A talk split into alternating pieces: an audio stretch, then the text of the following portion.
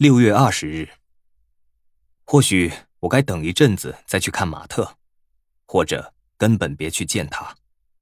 我不知道事情的发展跟我预期的全然不同。知道马特在布朗克区某处开了间理发店后，要找他就简单多了。我记得他为纽约一家理发器材公司卖过东西，于是我找到了大都会理发器材公司，再从他们的理发店名单上知道。布朗克斯的温特沃斯街上有家高登理发店，马特常说要开家自己的理发店。谈到他有多痛恨推销，以及他常为这件事和罗斯吵架，罗斯会对他嘶吼说：“推销员好歹是个有尊严的职业，但他绝不要有个当理发师的丈夫，而且，哦，更不会让玛格丽特·菲尼笑他是理发师的太太。”何况洛伊斯·麦纳的先生是警报保险公司的理赔审核员，这一下他鼻子更非翘到天上不可了。在他担任推销员的那几年，马特每天都过得很痛苦，特别是看过电影版的《推销员之死》后，他常梦想要当自己的老板。在那个时候，当他以需要省钱为由亲自在地下室为我剪头发时，心里一定就在想这件事。他会得意的夸自己剪得有多好。比我在天平街的廉价理发厅剪得好多了。离开罗斯后，他也一并放弃了推销，这点让我很佩服他。想到可以见他，我就很兴奋。关于他的记忆是温暖的。马特一直愿意接受实际的我。诺尔玛出生前，所有非金钱或让邻居看得起的争吵都和我有关。他认为应该让我自由发展，不该强迫我必须跟其他小孩一样。而在诺尔玛出生后，他仍然主张我有权过自己的生活，即使我和其他小孩不同。他一直在为我辩护，我迫不及待想看看他脸上的表情。他是可以和我分享这件事的人。温特沃斯街是布朗克斯区比较没落的地段，街上的店家窗户多数贴着招租的告示，还有些则在这天关门公休。但从公车站走到街区的半路上。有个理发店的招牌反射出来自窗户的旋转彩柱灯光，店里空荡荡的，只有理发师独自坐在靠窗的椅子上读杂志。他抬头看我时，我也认出马特，矮矮壮壮，脸颊红润，老了许多，头发几乎全秃，只有两侧有些灰发，但仍看得出是他。他看我来到门口，就把杂志。丢到一旁。不用等，下一个就是你。我有些犹豫，但他误会了我的意思。通常这个时段不营业，先生。但我跟个常客有约，他没出现，我正要关门。你运气不错，我刚坐下来歇歇腿。这里的理发和修面都是布朗克斯区最好的。我任由他把我拖进店里，然后忙着张罗东西。拿出剪刀、梳子与一条干净的颈巾。你看得出来，一切都很卫生。这附近的其他理发店，我就不敢这么说了。要理发和修脸吗？我放轻松，坐在椅子上。不可思议的是，我对他记得是这么清楚，他却认不出我是谁。我必须提醒自己，他已经超过十五年没见过我，何况我的面貌在最近几个月变得更多。他为我围上颈巾后，在镜子里端详我。我看到他稍稍蹙眉，露出依稀认识的表情。全套服务，我对着工会定的价目表点点头说：“理发、修脸、洗头和日晒。我要去见一个很久不曾见面的人。”我告诉他，我要呈现最好的一面，让他再次为我理发，有种令人惊恐的感觉。过了一会儿。他在皮带上来回磨剃刀的刷刷声，竟让我畏缩起来。我在他轻压下偏着头，感觉刀锋小心翼翼地从颈边划过。我闭上眼睛等待，仿佛再次躺在手术台上。我的颈部肌肉麻了一下，毫无预警的抽动，刀锋在我的喉结上方划了一道。哎，他出声叫道：“哦，耶稣基督！”放轻松，你动了一下。哎呀，真是抱歉。他赶紧去水槽弄了条湿毛巾来。我在镜子里看到鲜红的血液冒出，一道血丝直渗往喉咙下方。他既激动又过意不去，仍在血丝沾到颈巾前及时拦住。一个矮胖的人来说，他的手脚算得上十分轻巧。看着他在忙，让我对自己的隐瞒过意不去。我想告诉他我是谁，等待他伸出双手紧抱我的肩膀，这样我们就可以一起畅谈过去的日子。但我等着，让他以止血粉撒在伤口上。他静静的完成了修炼工作后，把日晒灯搬来架在椅子上，再以一条浸过金缕梅丁剂的清凉白色棉垫盖在我的眼睛上。在那鲜红的眼睑下，在那内在的幽暗中，我看到他最后一次带我离家那晚的情景。查理在另一个房间睡觉，但被母亲的尖叫声吵醒。他早已学会在吵架声中继续睡觉。因为这是家里每天都会发生的事，但今晚那歇斯底里的尖叫，显然情况特别不对劲。他缩在枕头上倾听。我没办法，他一定得离开。我们必须为诺尔玛着想。我不希望看到他每天在学校被人嘲笑，然后哭哭啼啼的回来。我们不能因为查理而剥夺了他正常的生活。你要我怎么办？把他赶到街上，把他送走。把他送去周立沃伦之家，这件事我们明天早上再商量。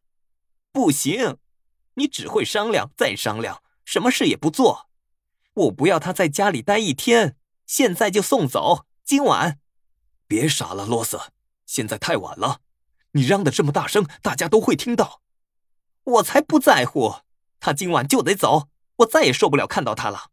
你真是不可理喻，罗斯，你这是在干嘛？我警告你，把他带走，刀子放下。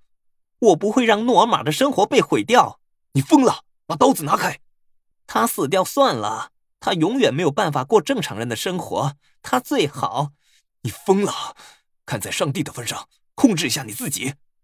那你就把他给带走，现在就在今晚。好了，我今天晚上就带他去赫尔曼那里，也许明天再想办法送他去周利沃伦之家。然后声音沉寂下来。我在黑暗中能感觉到一阵寒力在屋里扩散。接着，我听到马特说话，他的声音没有他那么恐慌。我知道你在他身上承受了一切经历，我不会责怪你的恐惧，但你必须控制自己。我会带他去找赫曼，这样你满意了吗？我的要求只有这样。你女儿也有权过她的人生。马特来到查理的房间，帮儿子穿好衣服。小孩虽然不知道发生了什么事，但他觉得很害怕。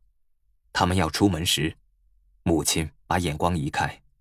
也许他想说服自己，他已经走出了他的生活，他再也不存在。查理出门时。看到厨房桌上放着他剁鸡用的长切肉刀，隐约觉得他会伤害他。他想把一些东西从他身上拿走，然后送给诺尔玛。他回头看他时，他已拿起一片抹布在清洗厨房水槽。剪发、修脸、日晒处理与其他工作都完成后，我无力地坐在椅子上，感觉轻松、光滑而洁净。马特把颈巾收走，并封上第二面镜子，让我看看后脑勺的样子。他为我拿好镜子，我在前面的镜子里看到了自己望进后面的镜子。镜子在那个瞬间倾斜成某个角度，产生有种无限通道的深远幻觉。而我在每个通道中望着自己，望着我自己，望着我自己，望着。但哪一个才是我？我是谁呢？我不想告诉他，让他知道有什么好处呢？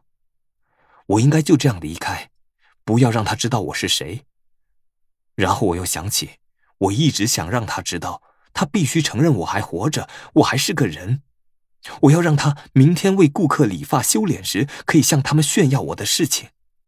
这样会让一切变得真实。如果他知道我是他的儿子，我便是一个真正的人。你已经剪掉了我的头发，也许你现在能认出我了。我站起来，等待他认出我的迹象。他皱着眉头说：“这是干嘛？恶作剧吗？”我向他保证，这不是恶作剧。如果他仔细看过，再好好想想，就会认出我是谁。他耸耸肩，转身把梳子与剪刀放回去。我没时间陪你玩这种游戏，我得打烊了，总共三块半。如果他不记得我呢？如果这一切只是个荒谬的幻想呢？他伸出手等着拿钱，可是我没去拿皮夹。他必须记得我，他必须认出我来。可是他没有，当然没有。当我觉得口中有股酸涩的味道，掌心跟着冒汗时，我知道自己马上就会病倒。可是，我不想让这件事情在他面前发生。嘿，你还好吧？啊，是的，只要稍等一下。我跌坐在一张烙铁的椅子上，身体向前弯着喘气，等着血液重新流回头部。我的胃里在翻滚。哦，天哪！不要让我现在昏倒，不要让我在他面前显得如此可笑。水，拜托，请给我水。我不是真的想喝水，只是想把它支开。过了这么多年后，我不想让他看到我这副模样。他端着一杯水回来时，我已经感觉好多了。水在这里，喝了吧，休息一下，你就会没事的。我喝水时，他注视着我，我看得出他正在和半遗忘的记忆在挣扎。我真的在哪里见过你吗？没有，我好了，我马上离开。我要怎么告诉他呢？我能说什么呢？嘿，看好，我是查理，你们不要的那个儿子。我没有怪你，可是我来了，我已经是个正常人，比以前更好。你可以测验看看，问我一些问题。我会说二十种仍然在流通或者已经死亡的语言。我是个数学怪才，正在写一首能让大家在我死后很久还记得我的钢琴协奏曲。我要怎么告诉他呢？这太荒谬了。我坐在他店里，等着他拍拍我的头，说：“好孩子。”我需要他的认同，就像以前我学会自己系鞋带和扣上毛巾的纽扣时，他脸上会露出的满意光彩。我来这里就是为了希望在他脸上看到那种表情，但我知道他不会有了。你要我打电话去叫医生吗？我不是他儿子，那是另一个查理。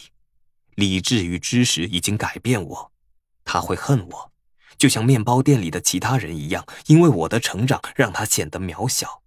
我不要让他这么想。哦，不，我没事了。